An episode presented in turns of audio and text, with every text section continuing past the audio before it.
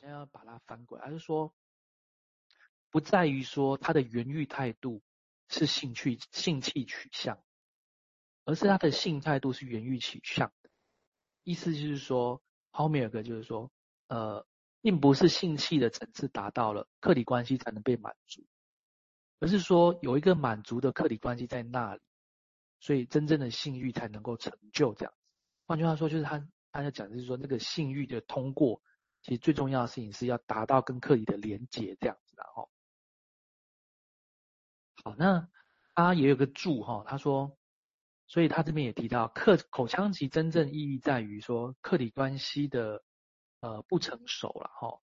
而口腔取向哦是在这种不成熟的客体关系下的元素之一。我想这就呼应我们刚刚提到，就是好像要只能用那个部分的感觉来形成这种连结，这样这客体关系是不成熟，只能用部分客体的连结哈。那他还提到说。呃，所以在口腔期啊，比起成熟性器期啊，我们就会看到生理因素的重要性比起心理因素的明显，这样哦，所以我们就可以看到婴儿本身，其实这时候他能够做什么，相当依赖他的，我们说应也好了，就是生理的依赖这样哦。好，他原文到这边哈、哦，呃，我自己一些想法是说，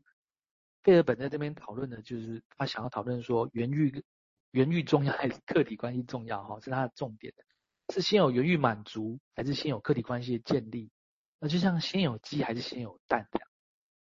那我就在想象说，哈，其实我们这这个也许看法上都有各自的见解的地方，可是也许这整个循环其实是被分裂了这样。那这个东西加起来，其实才是一个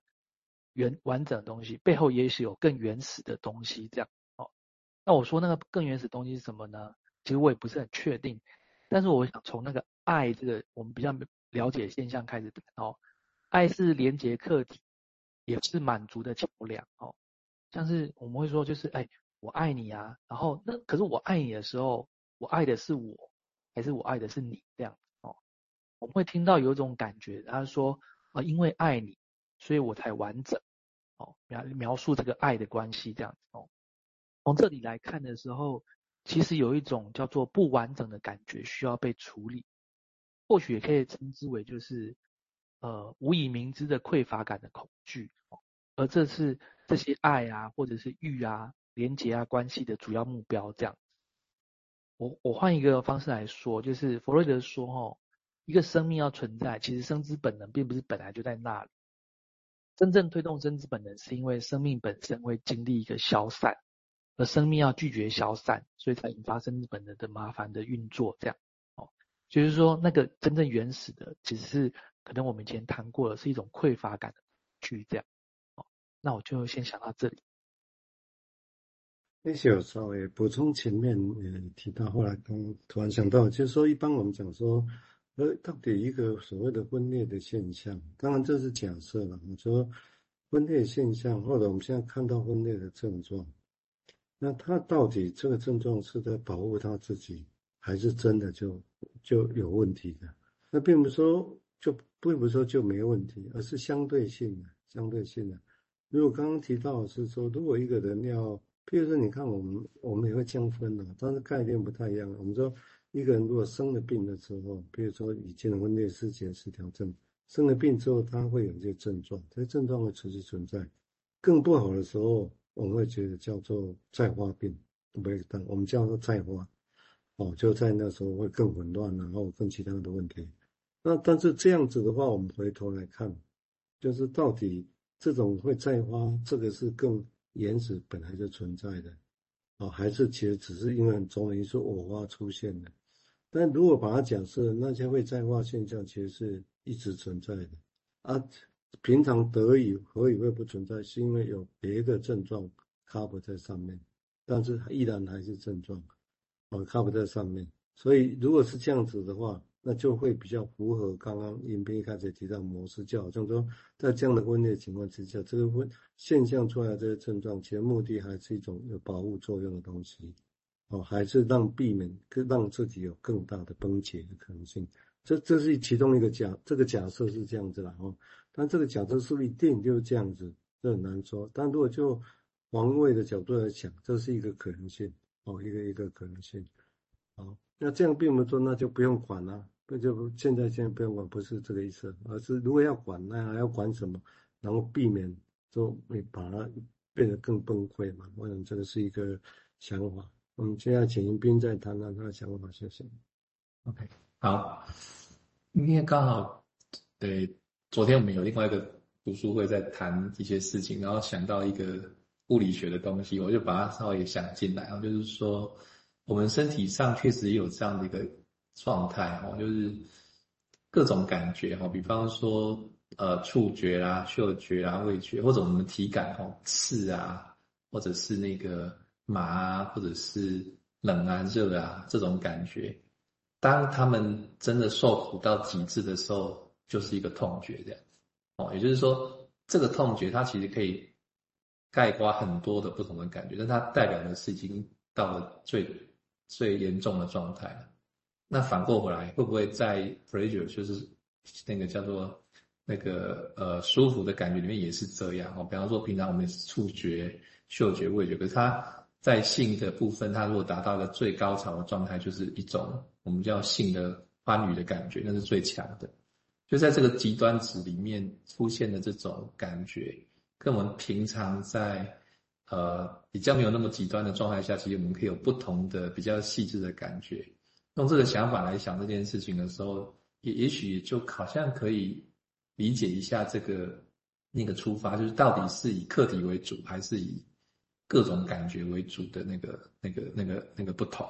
那但我觉得这个东西很难有一个定论啊，因为它可能从我们不同的成长阶段、不同的阶段啊，或者我们对应到不同的课题，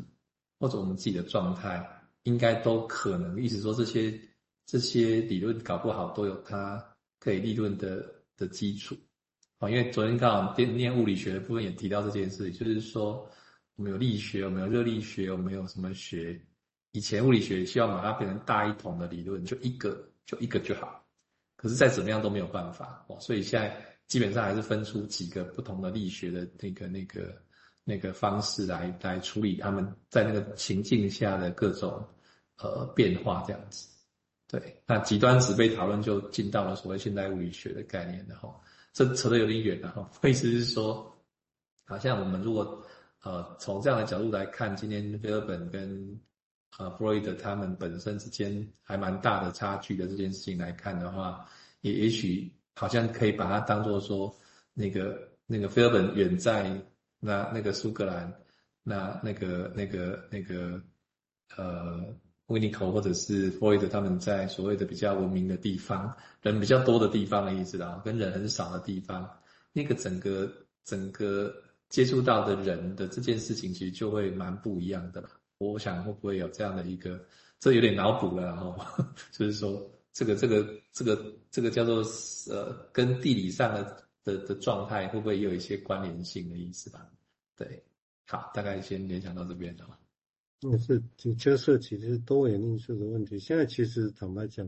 当不理解的时候，其实是多元，啊，也有可能是因为单元，但不知道它在哪里啊。所以这个地方会有一个。情况来呈现的，我想我们讲这些其实是大家记得多少算多少，因为我坦白讲这也是有点很不很太很学术性的哈。那当我们也是做讲这也是作为基础，我们以后要谈别的事情的时候也有个底的哈。我想大概有这样意意涵在里头。那这个地方当然也可以想象一个事情，请大家一起想一个事情，就是说，诶有些事情大家会不会其实发现是这样？当有一个事情会一直所谓的固守，或者一直那个问题就是那样就是那样的时候，其实你会发现这样的问题通常很难解哦，因为好像就是就是这样。有时候好像我们大家都知道，有时候转个身会发现好像也可以不是那样啊，就是恐怕就单单啊，但这个这这个前提当然必须要有一个可能性，就是随时怎么样在对我们自己看到的，我们自己看到我们自己的经验的。除了我们现在认定浮现出来，哎，是那样之外，那有没有可能有其他可能性？哦，我想整个在文明史啊，跟他们这些建构来讲，大致就必好像必须，突然有浮现一个，哎，是不是有其他可能性的时候，其实其他的改变跟创造才有可能出现。哦，我想菲尔本一个人孤单的在动，大概他也一直在做的是这样的事情了哈。我们现在请六名在谈。